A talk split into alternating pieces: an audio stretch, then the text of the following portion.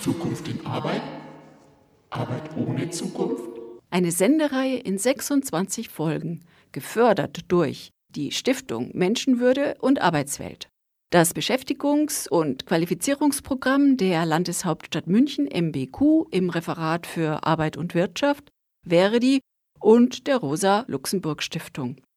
Alle Folgen sind auch als Podcast unter www.zukunftinarbeit.eu abrufbar. Zukunft in Arbeit? Arbeit ohne Zukunft?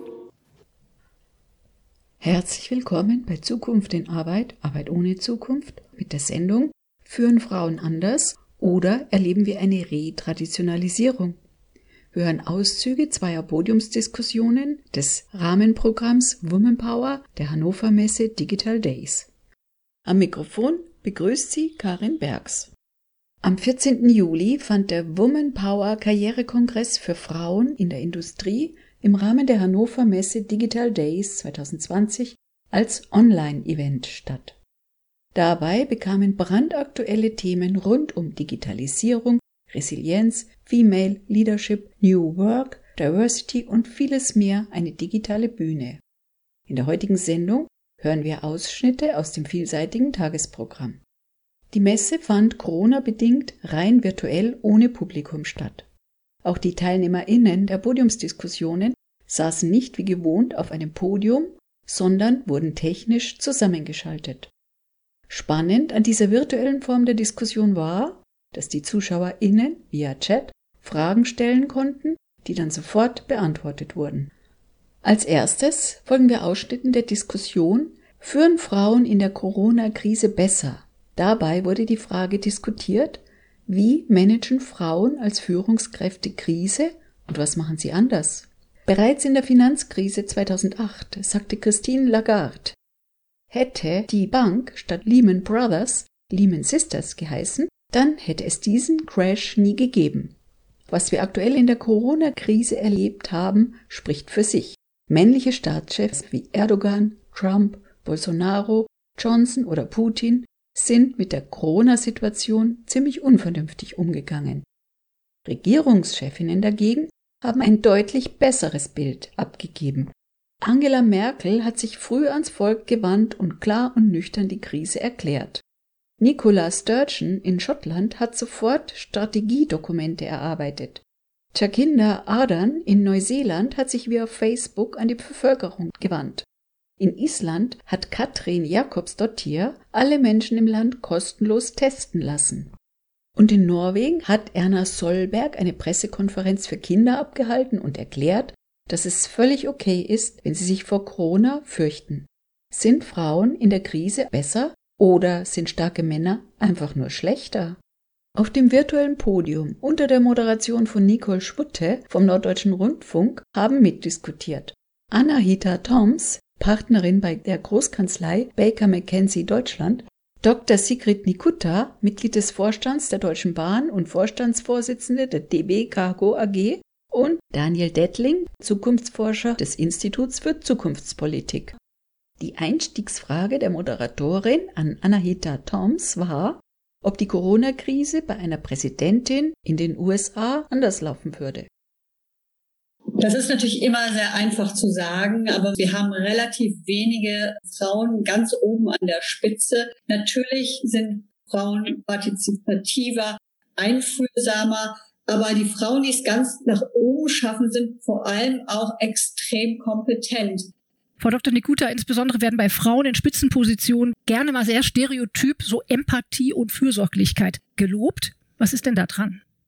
Es gibt kaum etwas, was mich ehrlicherweise mehr aufregt als das. Ich glaube einfach, Personen haben unterschiedliche Führungsstile. Es gibt gute und schlechte Führungsstile und die sind im Grunde nach geschlechterunabhängig. Dennoch glaube ich, und das ist meine feste Überzeugung, dass Frauen sehr häufig die besseren Führungskräfte sind. Das hat meines Erachtens nichts mit Empathie zu tun, sondern das hat etwas damit zu tun, dass Frauen in der Lage sind, komplexe Situationen mit all ihren Facetten sehr viel schneller und auch sehr viel durchdringender zu verstehen und dann entsprechend zu reagieren. Gewagte These. Gestützt auf Erfahrung? Ja, ich bin ja jetzt schon so in der Mitte meines Managerlebens angekommen und da kann ich so auf 25 Jahre Erfahrung zurückblicken und die bestätigen das. Perfekt. Herr Dr. Dettling, wenn wir uns die Infektionszahlen mal anschauen und die Sterberate in Ländern, die von Frauen regiert werden, dann ist das ein ganz anderes Bild als in den USA, China oder Russland zum Beispiel. Sind denn Politikerinnen krisenresistenter als Politiker und was machen Frauen als Regierungschefinnen anders?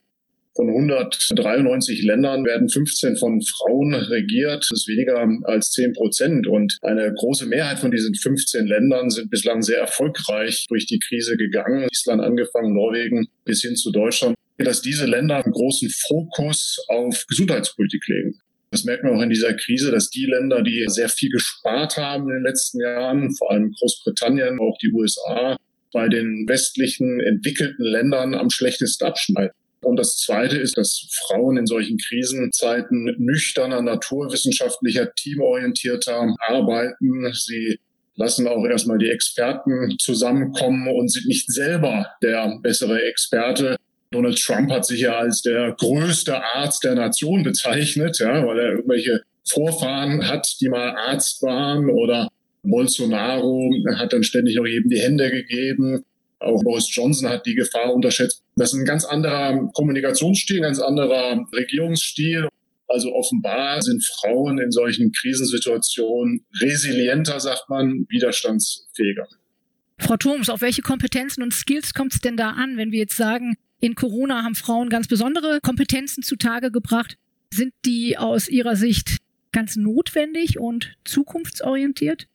Natürlich ist das kollektivistische sehr, sehr relevant, dass man zum einen die Experten anhört, dass man gut zuhören kann, dass man gemeinschaftlich agiert, dass man im Team voranschreitet. Wir haben einige Beispiele genannt, in denen man gemerkt hat, dass ein moderner Führungsstil durchaus auch ein wenig mit Mitgefühl, jedenfalls auf politischer Ebene zu tun haben kann. Das kommt jedenfalls heutzutage viel besser an, als es jemals zuvor der Fall war. Das sind Skills, die in der Krise besonders gefragt sind. Aber es gerade diese Frauen, die ganz weit oben sind, die sind natürlich auch da, weil sie fleißig waren, weil sie besonders schlau sind, weil sie ein gutes Netzwerk hatten. Das heißt, ihre Stärken, die sie nun mal haben, spielen sie jetzt aus, nachdem sie jahrzehntelang erfolgreich es bis nach ganz oben geschafft haben. Frau Dr. Nikuta, Netzwerken war immer mal so eine Disziplin, die Frauen nicht so sehr für sich selbst eingenommen haben. Die sprachen dann immer eher mal, ah, Vitamin B, traue ich mich nicht so recht dran, ist doch eher was, was Männer machen. Die Männer haben es längst vorgemacht. Ist das etwas, wo wir noch Nachholbedarf haben? Sie haben mir eben einige Männer aufgezählt, die allesamt das sind, was man so richtig klassische Alpha-Tiere nennt, die extrem von sich selber überzeugt sind. Das habe ich bei Frauen bisher immer ein bisschen seltener erlebt. Frauen setzen immer stark auf das Team, darauf die Experten anzuhören, viele Meinungen einzubeziehen. Und das kann man natürlich besonders gut, wenn man auch in Netzwerken agiert. Ich bin der Überzeugung, dass Netzwerke durchaus hilfreich sind. Netzwerke im beruflichen Kontext, die Frau und Mann sich selber aufbaut, in dem jeweiligen beruflichen Ökosystem, im gesellschaftlichen Ökosystem. Denn das erweitert wirklich das eigene Sichtfeld und ist natürlich auch hilfreich, gerade in ungewöhnlichen Situationen. Und wir alle kommen zunehmend in ungewöhnliche Situationen, auf die wir alle so nicht vorbereitet waren. Da ist es ungemein hilfreich, ein Netzwerk zu haben. Das ist mit Sicherheit etwas, was beruflich erfolgreiche Menschen sehr gut nutzen können. Ja, da passt doch auch gleich die erste Zuschauerinnenfrage dazu. Hier wird gefragt, welche Verhaltensweisen halten Sie denn für typisch weiblich und wo liegen hier auch Risiken? Ganz spannende Frage. Wer möchte sie beantworten? Frau Thoms. Ich beobachte immer wieder auch am Anfang meiner eigenen Karriere, dass man viel im Hinterzimmer das weltbeste Memo aller Zeiten schreiben wollte und der dieses Memo dann ganz stolz präsentiert hat, während alle anderen, wie Frau Nikuta gesagt hat, an ihrem Netzwerk gearbeitet haben. Das heißt, da muss ich sagen, auch selbstkritisch, dass es, glaube ich, doch ein bisschen weiblicher ist, lange Jahre, bei mir jedenfalls lange Jahre, den Fokus darauf zu setzen, technisch exzellent zu sein, bevor man sich traut, nach außen aufzutreten. Und das ist, glaube ich, schon etwas, was gefährlich ist, weil die anderen dann schon überholen. Mhm. Und die Frage an den Politikwissenschaftler, weltweit wird ja Politik mehrheitlich von Männern gemacht und in den meisten Parlamenten, da liegt der Frauenanteil unter dem der Männer. Ausnahme ist das interessanterweise das afrikanische Land Ruanda. Dort liegt der Frauenanteil bei mehr als 61 Prozent. Deutschland liegt im weltweiten Vergleich auf Platz 47 mit nur 31 Prozent Frauenanteil im Deutschen Bundestag. Herr Dr. Dettling, warum bekommen andere mehr hin? Zunächst einmal muss man konstatieren, 20 Jahre Merkel machen noch keinen paritätischen Sommer. Wir haben hier in den letzten Jahren eher einen Rückschritt erlebt in der Politik. Von daher brauchen wir hier größere Schritte in Richtung mehr Gleichstellung, mehr Parität. Merkel hat ja selbst vor einigen Wochen gesagt, Parität ist das Ziel. Die CDU will ja jetzt auf dem Parteitag Ende des Jahres eine ziemlich scharfe Quote verabschieden. Das macht sie weniger aus ideologischen Gründen, sondern aus nüchternen Gründen. Sie sieht nämlich, dass die Frauen sie nicht mehr wählen. Die CDU schaltet jetzt um und wir brauchen in allen Parlamenten, auch auf Landes-, Länderebene, kommunaler Ebene mehr Bemühungen, hier größere Fortschritte zu machen. Da muss das Thema Parität ein ganz großes Ziel sein. Sie haben Island erwähnt. Es gibt den Global Gender Gap Index. Da ist Island seit Jahren Nummer eins. Warum? Wir haben vor zehn, zwölf Jahren, als die Finanzkrise war, eine Offensive gestartet Richtung Gleichstellungspolitik und hier eine Quote von 40 Prozent allen Vorständen von Unternehmen ab 50 Beschäftigten. Und das ist der Erfolg der Isländer. Das ist ein kleines Land sicherlich, aber auch andere Länder, Norwegen, Finnland, zeigen, dass dieser Weg eigentlich ohne Alternative ist.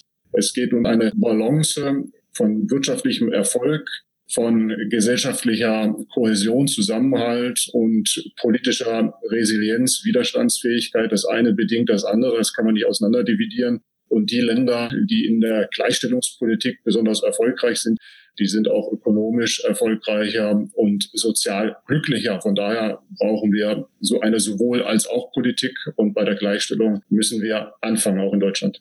Jetzt haben wir uns erstmal eine Pause verdient.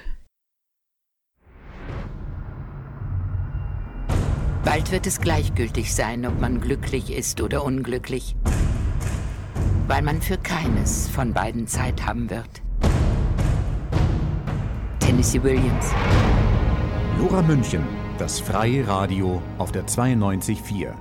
Sendet montags bis donnerstags von 16 bis 24 und am Freitag von 16 bis 21 Uhr. Auf UKW 92.4, fast rund um die Uhr auf DRB Plus und 24 Stunden im Internetstream.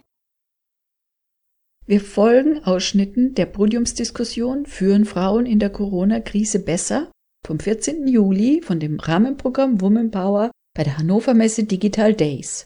Die Diskutantinnen unter der Moderation von Nicole Schmutte vom NDR sind Anahita Durms, Dr. Sigrid Nikuta und Dr. Daniel Dettling. Weiter geht's mit der Frage, brauchen wir in Deutschland eine Quotenregelung, um mehr Frauen in Führungspositionen zu bringen? Frau Dr. Nikuta und Frau Thoms, wie sieht es bei Ihnen aus in Sachen Quotierung? Reicht die Selbstverpflichtung überhaupt noch oder brauchen wir die Quote auch in anderen Bereichen? Also wir haben bei der Deutschen Bahn gerade eine Quote für Führungspositionen beschlossen. Selbstverpflichtung gibt es ja schon einige Jahrzehnte. Die Erfolge sind leider gering. Es gibt ja auch Unternehmen, die sich eine Quote von null als Selbstverpflichtung gegeben haben, was ich persönlich relativ schwer nur tolerabel finde.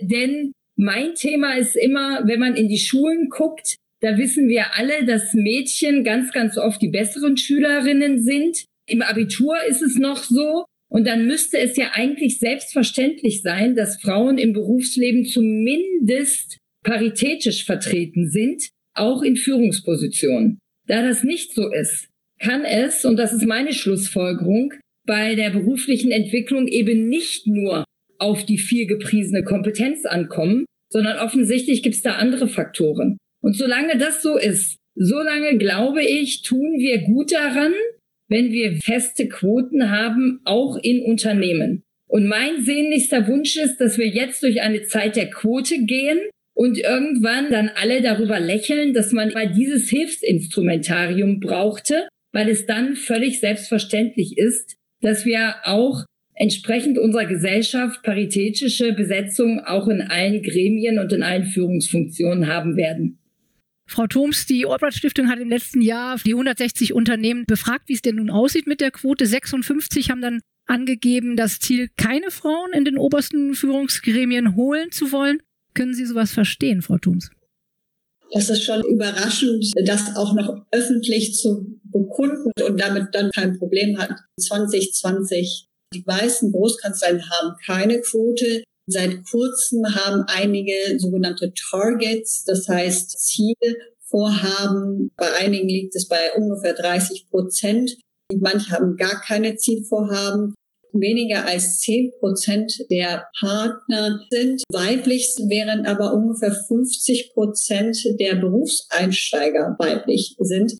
Ich denke, das liegt daran, dass die Rahmenbedingungen nicht ideal sind. Das heißt, wir müssten an den Rahmenbedingungen arbeiten. Herr Dr. Dettling, einer der zwölf Megatrends, die Sie in Ihrem Institut ausmachen, ist der sogenannte Female Shift. Was haben Sie da für Erkenntnisse gewonnen?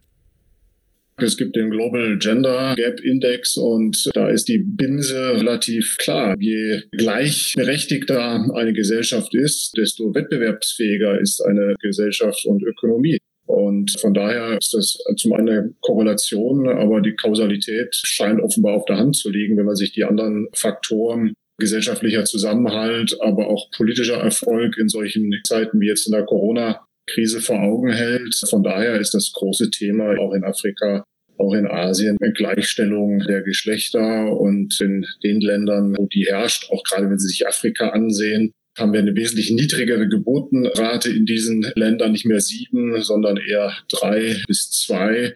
Und daraus wird dann quasi der Erfolg. Die Arbeitswelt ändert sich. Homeoffice wird nicht mehr weggehen. Ich denke, dass Corona hier auch ein Gamechanger ist, was die Frage der Gleichstellung betrifft. Ja, da gehe ich doch gleich mal an die Frage einer Zuschauerin. Gibt es denn genügend Frauen, die wirklich an einem beruflichen Aufstieg mit all seinen Konsequenzen interessiert sind, fragt sie. Die Frage gebe ich doch gleich mal an Frau Dr. Nikuta weiter. Stichwort zum Jagen tragen. Welche ist Ihre Einstellung dazu? Ja, also ein ganz klares Ja. Es gibt sie, die Frauen, die auch beruflich Karriere machen wollen. Ich kenne relativ viele Frauen, die eher etwas gefrustet sind, ob der Möglichkeiten, die sie haben weil sie immer doch irgendwo an so eine gewisse Decke stoßen. Sei sie gläsern oder sei sie aus Beton. Es gibt sie, diese Frauen. Sie müssen aber deutlich intensiver gesucht werden. Und Frau Thoms, das passt vielleicht auch zu Ihnen, das deutsche Frauenbild steht hier, ist nicht genügend international aufgestellt. Woran liegt das? Stichwort Rabenmutter. Wir arbeiten ja auch noch mit Begrifflichkeiten in Deutschland. Ja, zunächst einmal ein ebenfalls klares Ja. Es gibt sehr, sehr viele extrem gute Frauen in Deutschland, die auch wollen. Diesen Kommentar kann ich einfach nicht mehr hören. Es gibt wenige Plätze, das heißt, ganz oben ist es relativ schwer, sich da bekannt zu machen. Und wie Frau Nikute gesagt hat, man muss natürlich in den richtigen Netzwerken sein, um vorgeschlagen zu werden. Aber wenn die Frauen vorgeschlagen werden, dann überzeugen sie auch. Und man muss ihnen einfach diese Möglichkeit geben, sich vorstellen zu können. Rahmenmutter, das ist ein Wort. Ich habe in vielen Ländern dieser Welt gearbeitet. Ich kenne das Wort ehrlich gesagt nur im deutschen Sprachgebrauch. Vielleicht kann Herr Dettling dazu etwas sagen, ob es das auch in anderen Sprachen gibt. Ich habe zwei Kinder. Mein Sohn ist in Deutschland geboren, meine Tochter in den USA. Und es ist natürlich ganz klar, als meine Tochter in den USA geboren worden ist, dass ich zurückkommen werde. Und es stand sogar fest, wann ich zurückkomme, denn es gab eine Standardvorgabe, wann die Anwältin zurückkommt. In Deutschland wiederum war es so, dass erstmal ganz vorsichtig gefragt worden ist, was nicht unbedingt falsch ist, aber natürlich der Eindruck bei den Mitarbeitern entsteht, wollen die einen noch? Und das ist das, was ich mit Rahmenbedingungen meine. Es geht natürlich zum einen darum, dass man sicherstellt, dass die Frauen zurückkommen können, aber auch, dass auch in der Gesellschaft nicht das Vorurteil herrscht dahingehend, dass Frauen erst einmal eine Auszeit brauchen, wenn sie ein Kind auf die Welt bringen. Ja, Sie haben es gerade gesagt, Kind und Karriere schließen sich nicht aus und mich nervt es auch, wenn Frauen dann immer gefragt werden, wie sie das denn alles wuppen mit der Vereinbarkeit.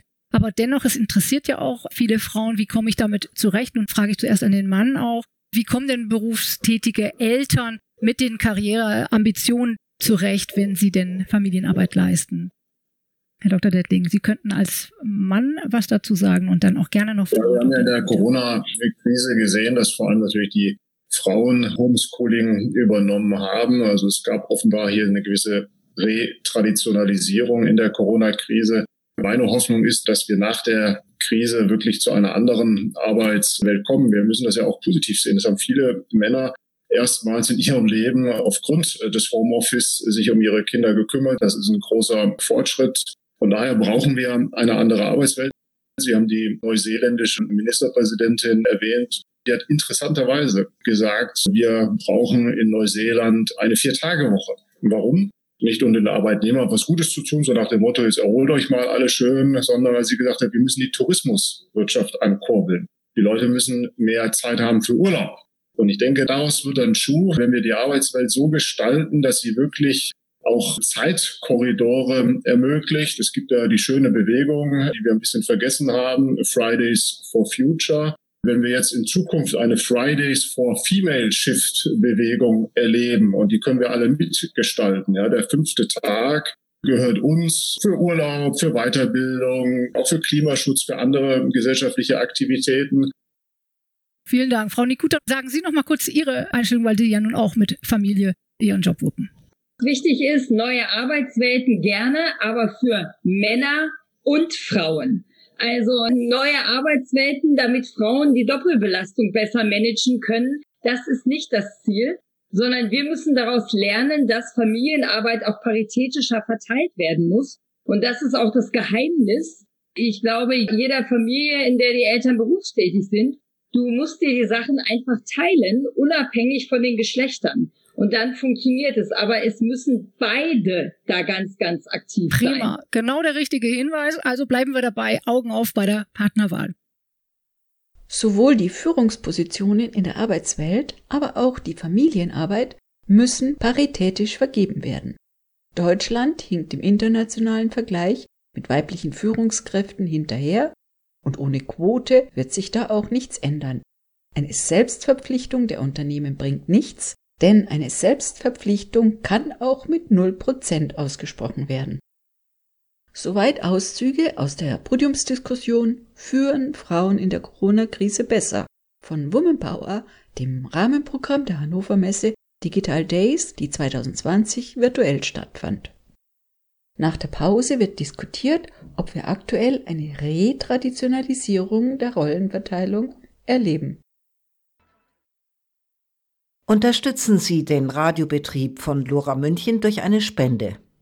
Mehr Info unter www.lora924.de oder Telefon 480 2851. Noch einmal 480 2851. Wir sind zurück bei Zukunft in Arbeit, Arbeit ohne Zukunft, mit dem Thema Führen Frauen anders oder erleben wir eine Retraditionalisierung? Wir hören Podiumsdiskussionen von Womanpower vom 14. Juli 2020, dem Rahmenprogramm der Hannover Messe Digital Days. Gerade hörten wir Ausschnitte der Diskussion Führen Frauen anders in der Corona-Krise. Die Diskutantinnen waren sich einig, dass es zu wenig Frauen in Führungspositionen in deutschen Unternehmen gibt und man um Quotenregelungen nicht umhinkommt. In der folgenden Podiumsdiskussion wird gar hinterfragt, erleben wir aktuell eine Retraditionalisierung der Rollenverteilung. Für Homeschooling zu Zeiten, wo Schulen und Kinderbetreuungseinrichtungen geschlossen blieben, waren meist die Frauen zuständig, womit wir wieder bei der traditionellen Rollenverteilung angekommen sind. Die Moderatorin Nicole Schmutte vom NDR diskutiert mit Janina Kugel, ehemals Vorständin bei Siemens, Professor Christina Hohn, Stiftungslehrstuhlinhaberin an der Universität Bielefeld und Vincent Emanuel Herr von He4She Deutschland. Die Einstiegsfrage der Moderatorin an Professor Hohn war, sind wir wieder in den 50er Jahren gelandet? Was ist bei Corona passiert. Was ist interessant zu beobachten, dass durch das Lockdown und das Arbeiten im Homeoffice auch ein verändertes Rollenverhalten mit einhergeht. Wenn sich Dinge so markant ändern, die Kinder sind plötzlich zu Hause, zwei in der Familie haben einen Job zu erfüllen, dass dann irgendwann die Frage gestellt werden muss, wer übernimmt eigentlich welche Verantwortlichkeiten? Ist das natürlich die Frau, die Mutter, die Homeschooling übernimmt und auf die Kinder aufpasst? Oder ist das eine der Verantwortlichkeiten, die gemeinsam von Eltern durchgeführt wird? Janina Kugel, wie sehen Sie denn jetzt die strukturellen Defizite, die schon eigentlich lange bekannt waren und jetzt wie unter einem Brennglas viel deutlicher geworden sind? Was muss getan werden? Das ist nochmal ganz wichtig zu sagen. Es ist jetzt nicht plötzlich irgendetwas gekommen durch die Krise, was vorher nicht da war, sondern es wird jetzt einfach extrem sichtbar. Und wir stellen jetzt eben fest, genau diese Herausforderungen der Doppelbelastung bedeutet, dass wir immer noch ein ganz klar manifestiertes Rollenbilderverhalten in den Familien haben, und da gibt es eben strukturelle Themen, die man angehen kann. Das Ehegattensplitting ist nicht förderlich, um mehr Frauen in Vollzeitbeschäftigung zu bringen. Beitragsfreie Krankenkassen. Die Tatsache, dass die Schulsysteme grundsätzlich so aufgebaut sind, dass die Kinder Mittagszeit wieder zurückkommen. Das sind alles Themen, die wir schon lange wussten. Nur bislang haben wir immer gescheut, sie anzugehen. Und auch bislang, glaube ich, fehlt noch wenig Diskurs darüber, dass diese Änderungen jetzt dringend notwendig wären. Meinen Sie, da passiert jetzt auch noch was? Ich hoffe, dass da was passiert. Das Privat ist immer etwas, was man zu Hause in der Familie regeln muss. Und da möchte ich auch jetzt nochmal ganz klar sagen, das gibt viele, in denen auch vieles partnerschaftlich gemanagt wird. Aber es geht eben auch darum, was bieten wir in der Gesellschaft für Strukturen. Und wenn es um Schule und Kindergärten geht, da sind dann Regierungen, Gemeinden und dergleichen gefragt, die es zur Verfügung stellen müssen. Und da sind wir in Deutschland schon immer hinterher. Früher, da waren viel weniger Frauen als heute insgesamt erwerbstätig, dann aber in Vollzeit. Heute arbeiten mehr Frauen die meisten aber in Teilzeit. Mit allen Nachteilen, zum einen für die Karriere und zum anderen natürlich auch für die Rente. Gleichzeitig wünschen sich viele Männer weniger zu arbeiten. Da sind wir bei Vincent Emanuel Herr. Sie sind als Botschafter von HeForShe Deutschland unterwegs. Lassen es die Männer meist nur bei dem Wunsch oder woran liegt es, dass sie Teilzeit dann letzten Endes doch nicht umsetzen? Was ich immer wieder beobachte und was auch Untersuchungen hinlänglich zeigen, ist, dass viele Männer eindeutig mehr Zeit mit der Familie verbringen wollen. Aber wenn es zu dem Punkt kommt, in der Firma nach Elternzeit zu fragen, da fehlt so ein bisschen der Mut. Das ist ein Beispiel, wo auch Männer unter Rollenbildern leiden. Dass von Männern, gerade auch in Firmenkulturen, die sehr männlich geprägt sind, erwartet wird, dass die Karriere machen und bis 19, 20 Uhr jeden Abend im Büro sind. Und wenn diese Männer dann das Gefühl haben, sie müssen sich rechtfertigen für Familienzeit, das schreckt viele nach wie vor ab. Da gibt es auch ganz spannende Beispiele. Ich habe letztens ein Buchkapitel angeschaut, Elternzeit in Schweden, wie sich das entwickelt hat. Es hat da auch nicht gereicht, einfach nur Elternzeit einzuführen. Schweden war das erste Land in den 70er Jahren, das von der reinen Mutterzeit zu Elternzeit gegangen ist. Es hat in den 90er Jahren, also 20 Jahre später, die sogenannte Väterquote gebraucht. Und das kennen Sie bestimmt alle, das ist ja dieses weltweit bekannte, sehr schöne Modell, wo es darum geht, dass ein bestimmter Teil der Elternzeit, in Schweden sind es aktuell 90 Tage, nur von dem Vater genommen werden kann. Und erst nach der Einführung dieser Väterquote, die eine Art Druck ausgeübt hat, hat sich die Anzahl der Männer, die Elternzeit genommen haben, auch erhöht, weil es plötzlich gesetzlich Druck gab und gleichzeitig zu finanziellen Nachteilen gekommen wäre, hätte man das nicht genutzt. Ich glaube, der Wille ist da, aber wirklich der Mut zur Umsetzung fehlt. Und ich glaube, da muss man teilweise auch mit legislativen Maßnahmen nachhelfen, auch wenn das nicht die ganze Lösung sein kann, aber es ist schon wichtig. Ist Frau Professorin Hohn das auch bei Ihnen so ähnlich? Sind da die Männer eher diejenigen, die sich das wünschen und dann doch nicht ja. weiterkommen? Ich bin Organisationsforscherin, ich gucke mir Organisationen, Unternehmen an und ich stelle immer mehr fest, dass man diese Phänomene in Unternehmen nur dann erklären kann, wenn man sich auch die Beschäftigtenstruktur mit anguckt und auch ansieht, inwieweit eben Frauen- oder Genderfragen damit zu berücksichtigen sind. Solche Begriffe wie Chancengleichheit oder auch paritätisches Arbeiten und auch Feminismus, die haben natürlich echt einen faden Sound, aber wir brauchen diese Begriffe weiterhin und wir müssen weiterhin daran arbeiten. Ich will nur ein Beispiel geben. Es gab diese ganz wunderbare DAX 30 Initiative von Unternehmen, die eben die Unterstützung der Nutzung der Corona-App reingebracht haben. Da gab es ganzseitige Werbung in der Tageszeitung. Wer sich das anguckt, sind da 29 männliche Unterschriften drunter. Und das hat in der Presse überhaupt keine Resonanz hervorgerufen, sondern es gab vereinzelt die Frage eigentlich nur, Warum hat eigentlich von Continental niemand unterschrieben? Und es gab die Frage, wer hat denn das Potenzial, um einmal nachzurücken? Und dann muss ich ehrlich sagen, wir sind doch noch längst nicht angekommen. Wir müssen uns damit auseinandersetzen und wir müssen in den Organisationen extrem viel dran arbeiten, dass diese ersten Schritte, die da sind, zur Gleichberechtigung weitergeführt werden und wir irgendwann bei ganzseitigen Werbung in der Tageszeitung genauso viele weibliche Unterschriften sehen, wie wir da die männlichen Unterschriften gesehen mhm. haben. Frau Kugel, wir haben eine Frauenquote und dadurch sind 105 äh, der größten Unternehmen in Deutschland tatsächlich verpflichtet, frei werdende Posten in den Aufsichtsräten mit Frauen zu besetzen, bis sie mindestens einen Anteil von 30 Prozent erreicht haben. Warum braucht es denn mehr Frauen in Aufsichtsräten und was können Frauen in einem solchen Gremium bewirken? Die Frage würde ich ganz anders formulieren. Warum sollten denn eigentlich Frauen diese ungefähr 50 Prozent der Bevölkerung überall ausmachen? Warum sollten die denn nicht genauso repräsentiert sein wie auch den gesellschaftlichen Durchschnitt?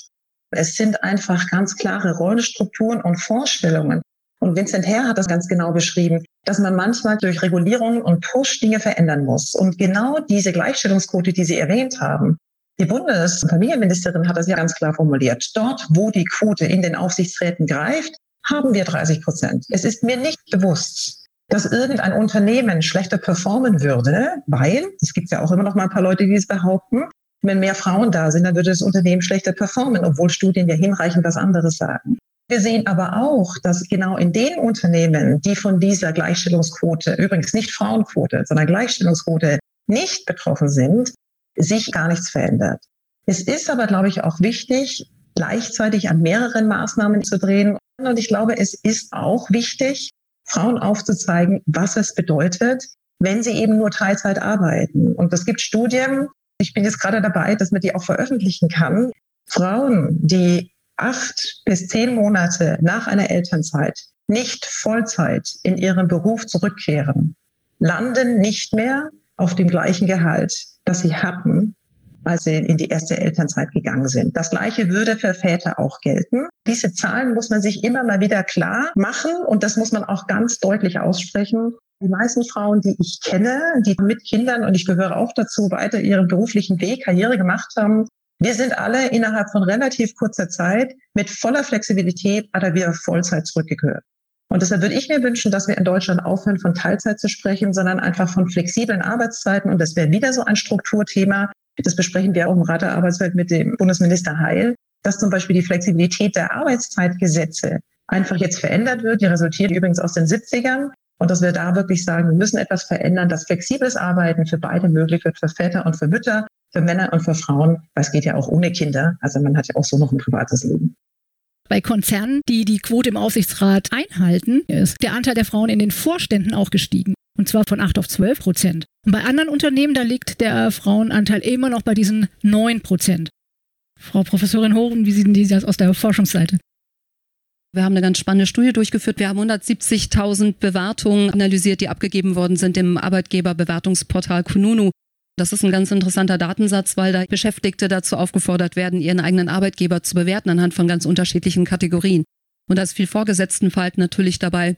Und es gibt auch die Kategorie Gleichberechtigung. Und wenn man sich das anguckt, dann sieht man in den offenen Textfeldern, dass wir wirklich dann noch dran arbeiten müssen an der Gleichberechtigung. Also nicht nur ganz oben im Unternehmen, sondern auch in den unteren Teilen der Organisation.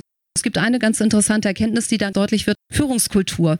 Es wird ganz deutlich, wie wichtig es ist, dass in der Organisation eine Führungskultur gelebt wird, die genauso divers ist, also die von oben und komplett durch die Organisation genau dieses Paradigma fördert, dass es jetzt nicht nur darum geht, dass es eben eine Gleichberechtigung gibt zwischen Mann und Frau, sondern dass es auch eine gelebte Diversität gibt. Und ich mag eigentlich den Begriff ganz gerne, weil er uns ein bisschen weiter wegbringt, der nur noch von der reinen Genderfrage, die auch mal so aufgeladen ist, hin zu der Frage, wie können wir eigentlich als Organisation am erfolgreichsten sein, weil wir all die Leute, die wir haben, so nehmen, wie wir sind und wir sie in diese Situation reinbringen, dass sie ihre ganz spezifischen Skills, Expertisen, Fähigkeiten und Fertigkeiten einfach so ausspielen können, damit es der Organisation gut geht. Und dieses Bild der Inclusive Organization, so heißt es im Englischen mhm. eben immer, ist dann wirklich gelebte Diversität. Das hat aber sehr, sehr viel mit der Führungskultur zu tun. Eben der Führungskultur. Wie divers sind wir denn? Ja, kann ich Ihnen so schlecht erklären, wie divers wir sind, denn die Daten, die wir haben, ist eher die Zufriedenheit der Arbeitnehmer mit der Diversität ihrer Organisation. Und das ist so mittelprächtig mit sehr starken Ausrutschern. Viele Organisationen kann man über die Zeit hinweg sehen, dass sie sich da kontinuierlich verbessert haben. In vielen Organisationen ist da noch eine ganze Menge zu machen. Das ist immer nur ein Baustein, das ist ein Puzzleteil, den man aneinanderfügen muss, damit irgendwann dann das große Ganze, das Bild entsteht, von einem veränderten Verhalten. Wir reden ja jetzt nicht nur von der Struktur, die man mal eben einführt, sondern es geht ja um Verhaltensmuster, mhm. um Rollenerwartungen, Rollenverhalten. Und das braucht eben auch etwas, bis sich das verändert. Und ist das denn so, dass die Belegschaft das dann auch so einfordert oder ist es so, dass sie sagen, das muss sozusagen sein, damit das Unternehmen auch gut wirtschaftet? Weil wir wissen ja alle, dass wenn Diversität in den Unternehmen Einzug hält, dass dann auch die Ergebnisse die besseren sind. Ja, ich darf mal einmal so sagen. Also es ist immer so ein bisschen gefährlich zu sagen, dass Diversität gut ist, weil es gleich messbare Ergebnisse gibt, sowas wie zweistelliger Performance-Zuwachs oder zehn Prozent mehr Innovationskraft.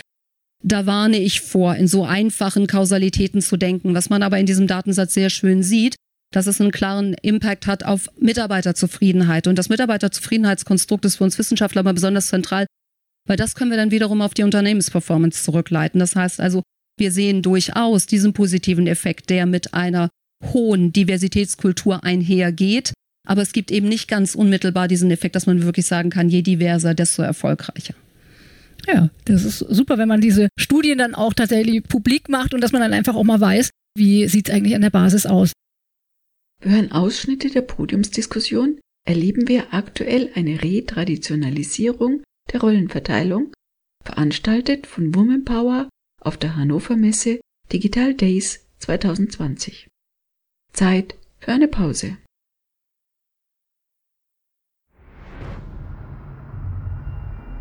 Bald wird es gleichgültig sein, ob man glücklich ist oder unglücklich, weil man für keines von beiden Zeit haben wird.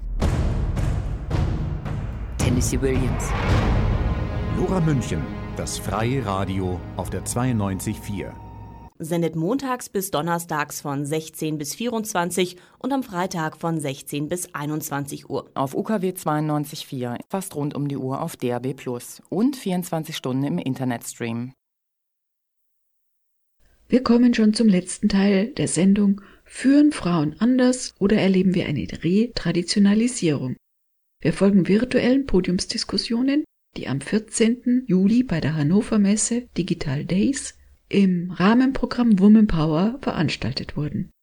Die Moderatorin des NDR, Nicole Schmutte, diskutiert mit Janina Kugel, ehemals Vorständin bei Siemens, Professor Christina Hohn, Stiftungslehrstuhlinhaberin an der Universität Bielefeld und Vincent Immanuel Herr von He4She Deutschland. Als erstes erklärt Vincent Immanuel Herr ein Kuriosum, das als Thomas- und Michael-Kreislauf bezeichnet wird. Was kann man sich darunter vorstellen? Folgen wir seinen Erläuterungen und der anschließenden Diskussion. Die Albright Stiftung hat eingeführt, das nennen sie den Thomas- oder Michael-Kreislauf, nachdem in deutschen vorständigen großen Unternehmen mehr Männer mit dem Vornamen Thomas oder Michael sitzen als Frauen. Und deren Erklärungsmuster ist, dass Menschen tendenziell die Leute nachbesetzen, die ihnen persönlich am ähnlichsten sind. Verhaltensmuster ändern sich ja erst, wenn auch teilweise das von oben motiviert wird. Hat denn die Politik ausgerechnet die Eltern im Stich gelassen? Sind da die anderen Länder viel, viel weiter als das, was wir hier gerade leisten? Ob jetzt in Deutschland die Eltern da komplett alleine gelassen wurden, kann ich nicht beurteilen. Ich glaube, es gibt andere Länder, da ist das auch nicht gut gelaufen. Aber generell, glaube ich, zeigt sich gerade in der Corona-Krise, dass alles rund um Care-Arbeit, rund um flexible Arbeitszeiten, dass wir da noch sehr viel machen können. Und eine Sache, auf die ich gerne verweisen möchte, ist das Equal Care Manifest. Das wurde herausgebracht und erarbeitet vom Equal Care Day. Da geht es um sehr konkrete Forderungen, gerade im Kontext von Corona, aber auch was wir machen müssen, um gerade diese Berufe, die in Corona so lebensentscheidend waren und gleichzeitig bisher unterrepräsentiert sind, die viel zu wenig Respekt bekommen, die viel zu schlecht bezahlt werden, diese Berufe zu stärken. Und ich glaube, wenn wir da ansetzen würden, dann könnte in dieser Corona-Krise auch eine Chance schlummern. Ich hoffe wirklich, dass diese Krise dazu führt, gerade auch bei Männern eigene Privilegien zu überdenken und eben auch diese Bereiche in unserer Gesellschaft, in unserer Wirtschaft, die bisher völlig übersehen wurden und auch viel zu schlecht bezahlt werden, die zu stärken und dass das eben nicht nur bei so einem Strohfeuer bleibt. Denn wir merken, im Zweifelsfall ist die Krankenschwester lebenswichtiger als der männliche Aktionär. Ich hoffe, dass das so ein bisschen im Bewusstsein bleibt. Ich kann das nur bestätigen, Herr Herr. Das ist, glaube ich, eine mit der interessantesten Erkenntnisse, die wir jetzt mittlerweile so für uns mitgenommen haben, dass wir einen völlig anderen Blick auf Organisationen und auch auf Institutionen werfen und dass wir auch anfangen, Organisationen wieder anders zu verstehen. Und zwar nicht nur von oben, sondern auch die Basis der Organisation. Und auf die ganzen Leute gucken, die eben dann in ihren Dienstleistungen vor Ort sind. Und ich finde ganz interessant, auch nochmal jetzt im Rahmen der Krise zu erkennen, dass viele für sich sagen, ja, wir haben fast davon profitiert. Wir konnten im Homeoffice arbeiten, wir konnten uns viel sehr flexibel einrichten, wir mussten nicht so viel reisen. Ja, das sind aber nicht die Leute, die wirklich dann an der Basis arbeiten mussten, die auch in Zukunft nicht ins Homeoffice gehen können. Die haben diese Art der Flexibilisierung nicht, sondern die erbringen eine Dienstleistung und zwar eine Dienstleistung, mit der sie sich vielleicht sogar mit ihrer Gesundheit in Gefahr bringen. Und da ein Bewusstsein zu schaffen und auch diese beschäftigten Gruppen ganz bewusst wieder mehr in den Mittelpunkt zu bringen, das muss eine der zentralen Lessons learned sein, die wir aus dieser Krise mitnehmen. Janina Kugel, reicht da der Applaus, der allabendliche, den wir alle geleistet haben und auch so ein Stück weit gespürt haben? Ja, die Gesellschaft hat es kapiert, dass sie wichtig sind oder läuft die Gefahr jetzt sehr hoch auf, dass das in Vergessenheit gerät? Nein, der reicht nicht. Und ich war wahrscheinlich immer eine von denjenigen, die gesagt hat, das ist schön und viele haben sich auch darüber gefreut. Das Zeichen von Wertschätzung ist ganz wichtig, überhaupt ein wichtiges Führungsinstrument. Aber die Gehälter werden anders definiert. Und es gehen jetzt zum Beispiel die nächsten Gehaltsrunden und Tarifverhandlungen los für Menschen, die zum Beispiel in den Kehrberufen, in der Pflege, in der Altenpflege, in den Krankenhäusern arbeiten. Und da gab es schon wieder ganz klare Statements. Das liegt aber auch traditionell da drin, dass die bestbezahltesten Berufsgruppen in Deutschland, ja, ist zum Beispiel der Metallbereich oder der Chemiebereich. Da gibt es starke Gewerkschaften, die kommen aus der industriellen Revolution, also sprich hunderte Jahre zurück, wo es im Prinzip alle Menschen in Fabriken gearbeitet haben, um das jetzt mal so ein bisschen plastisch zu formulieren. Und immer dort, wo sich Interessen bündeln, wo es eine starke Lobby gibt, dort lassen sich auch Dinge durchsetzen. Und das ist ähnlich und analog zu dem, wie zum Beispiel, haben Eltern eine starke Lobby? Nein, weil natürlich jede Familie und jedes Zusammenleben ein bisschen anders definiert ist. Es gibt ja nicht mehr Papa, Mama, Kind, Kind. Das ist ja eine deutlich komplexere Angelegenheit geworden. Und ich glaube, darum geht's. Und es geht jetzt vielleicht einfach aber auch nur zu sagen, nicht nur diejenigen, die am lautesten schreien und am meisten Gehör haben, zu berücksichtigen, sondern eben auch diejenigen zu berücksichtigen, von denen wir wollen, dass wir sagen, wir bringen das Land, wir bringen das Unternehmen, wir bringen unsere Organisation auch weiter. Und das geht wieder ein bisschen zurück zu dem, es muss einen Wille geben und es muss dann auch klare Aktionen geben und es muss Mut geben. Ich glaube, dass wir uns schon darüber im Klaren sein müssen, wir sind alle Wähler und Wählerinnen. Und ich hoffe, wir nutzen auch das Wahlrecht, das wir haben. Und dann insofern muss man immer mal wieder gucken, die nächsten Wahlen stehen an wer hat eigentlich welche Interessen wie berücksichtigt. Und Mut für Reformen bedeutet eben auch im Unternehmen, aber auch auf politischer Ebene, dass man Wählerstimmen verlieren könnte, weil der Mensch ist ehrlich gesagt immer jemand, der nicht so wahnsinnig viel ändern will, es sei denn, er muss. Aber auf der anderen Seite sind es nur Reformen, die Organisationen oder auch Länder tatsächlich voranbringen. Und dieses Schweden-Beispiel, ich habe in den 90er Jahren als junge Unternehmensberaterin in Schweden gearbeitet. Und genau das, was der Vincent Herr beschrieben hat, war, bei den Kunden in Schweden, da ging das gesamte Top-Management, um 16 Uhr waren alle weg. Männer und Frauen. Und um 19.30 Uhr fingen die Calls wieder an. Oder vielleicht auch ein Beispiel aus meiner Siemens-Zeit. Wir hatten eine große Fabrik in Dänemark. Da war die Nachmittagsschicht von 15 bis 23 Uhr war nicht zu besetzen, weil das die Kernfamilienzeit in vielen skandinavischen Ländern ist. Und diese gesellschaftlichen Wandel braucht es und den Mut braucht es, von uns Wählern und Wählerinnen das einzufordern und den Mut braucht es von, sage ich jetzt mal, Führungskräften und von Politikern auf diesen Weg zu gehen. Und insofern muss ich Ihnen zum Beispiel sagen, Manchmal hätte ich mir gewünscht, dass die Kanzlerin das ein oder andere beim Thema Gleichstellung schon früher gesprochen hätte. Aber die Debatte der CDU-CSU zum Thema Gleichstellung in der eigenen Partei, was die Listen angeht und eben natürlich auch ein Hinweis darauf, dass die Gleichstellungsquote bislang noch nicht auf Vorstandsebene gilt. Das sind jetzt einfach überfällige Diskussionen, die geführt werden müssen. Und ich bin froh, dass sie wenigstens im kleinen Anfang stattzufinden.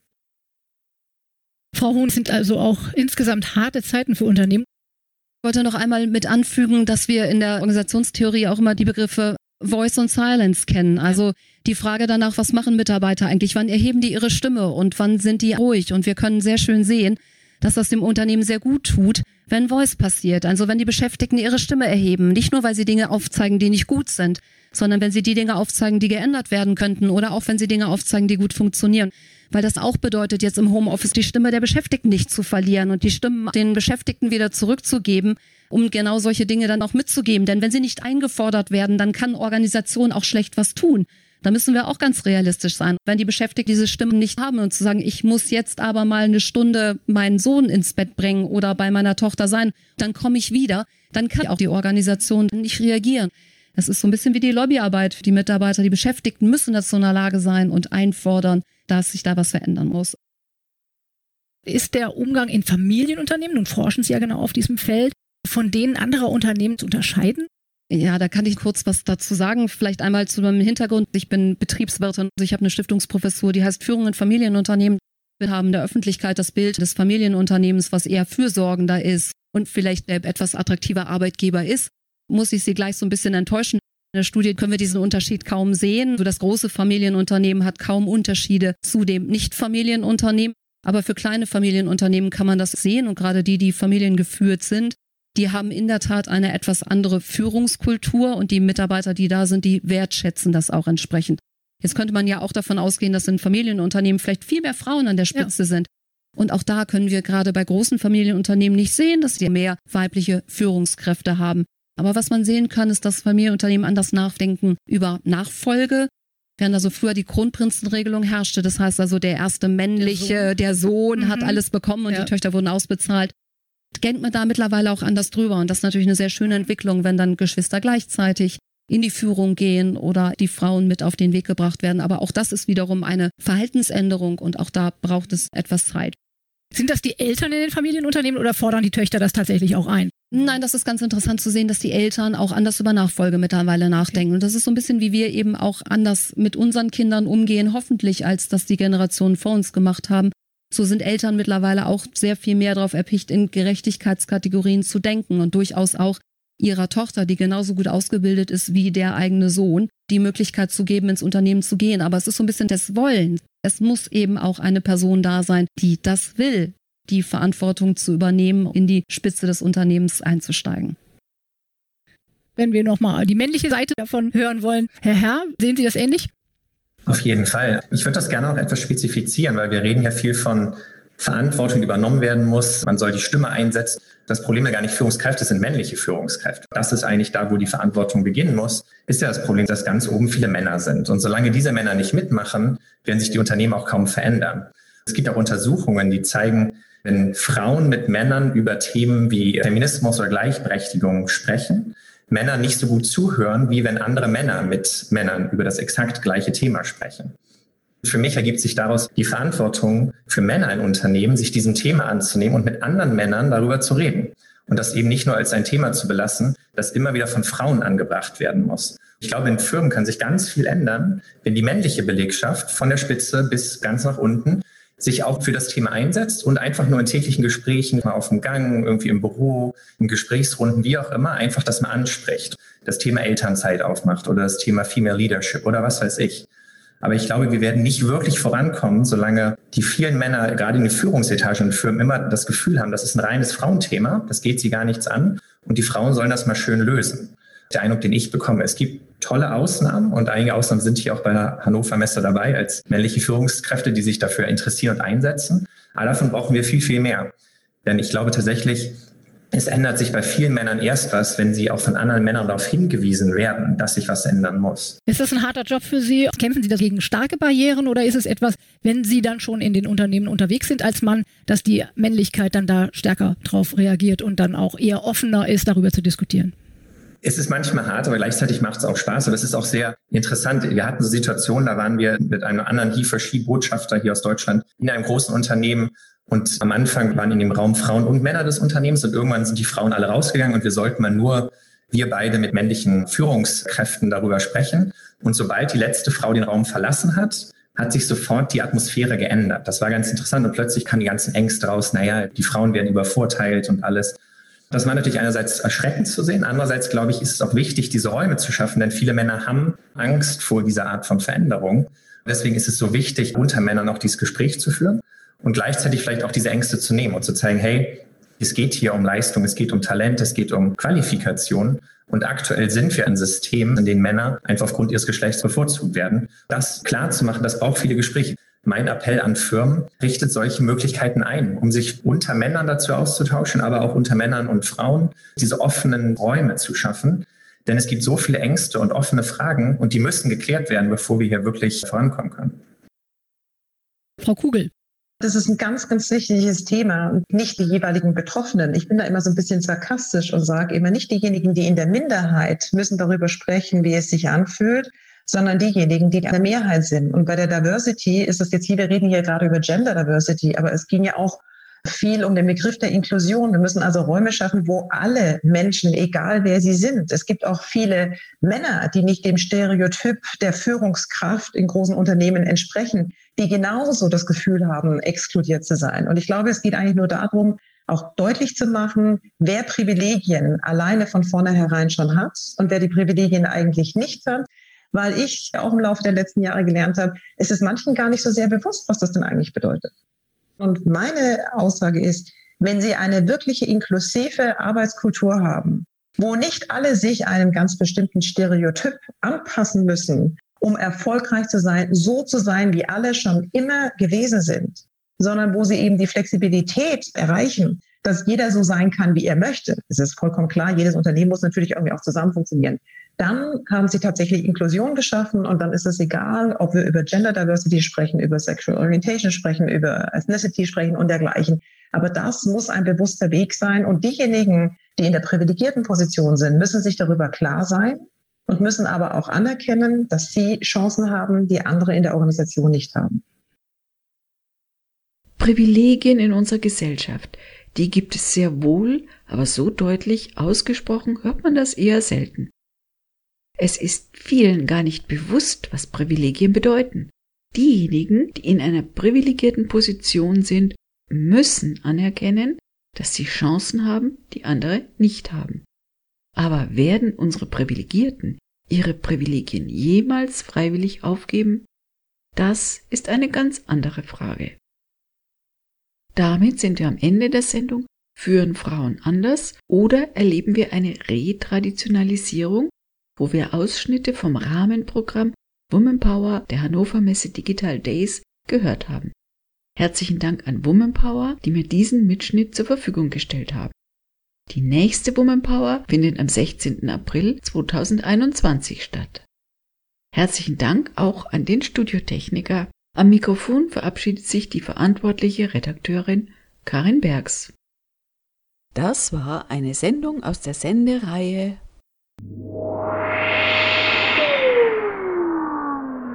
Zukunft in Arbeit? Arbeit ohne Zukunft?